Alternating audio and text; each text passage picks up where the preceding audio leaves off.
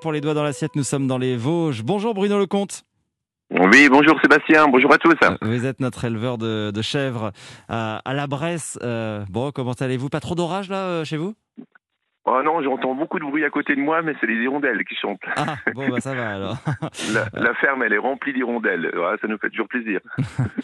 Euh, en tout cas, la chaleur est là, les beaux jours arrivent. les bêtes sont dehors?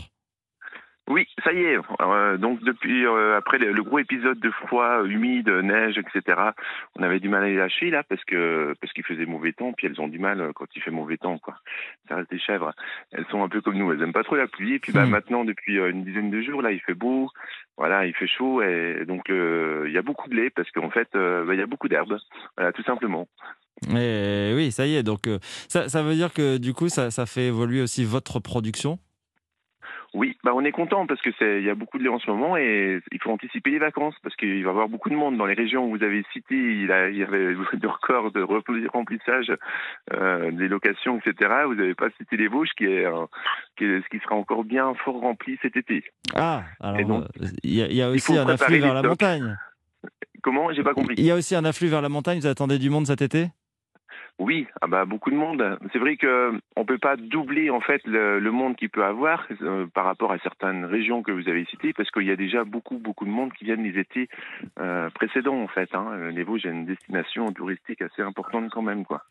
Donc tout ce que vous produisez aujourd'hui, euh, c'est c'est pour le pour le mettre de côté pour, le vendre cet été. Ouais, ouais. Voilà notre production de, de, lait, de fromage journalière qu'on aura donc pendant les vacances ne suffira pas à, répondre à la demande en fromage qu'on aura cet été. Donc c'est important de bien euh, gérer nos stocks, préparer les stocks en ce moment pour, euh, pour cet été. Donc on va faire des fromages, des, des affinés, euh, de la tome, etc. Quoi. Et cette tome que vous fabriquez l'été avec, avec l'herbe des, des, montagnes et des, pâturages, elle est, elle est différente de, de celle que vous pouvez faire à d'autres périodes?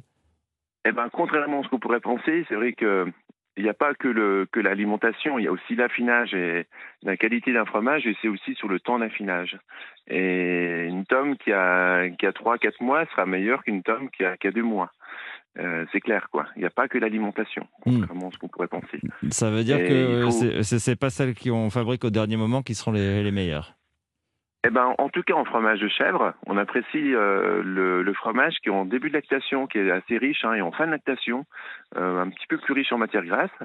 Et bah, c'est la matière grasse qui fait la qualité, euh, le bon goût aussi du fromage, quoi. Et nos fromages, personnellement, on les trouve nous meilleurs, en tout cas au tout début du printemps, et puis même avant la mise à l'herbe. Hein. Et, et, en automne, quand les chèvres sont encore dehors, mais le lait est plus riche parce qu'il y, y, a moins de lait en fait. Voilà, tout simplement. Très bien. Je rappelle que vous êtes donc euh, dans cette euh, station de, de la Bresse, dans les, dans les Vosges, avec euh, vos chèvres, votre production, et qu'on peut venir vous voir pour se procurer du, du fromage. Bruno Lecomte, merci. à bientôt. À bientôt dans les doigts dans l'assiette. Il est 5h27.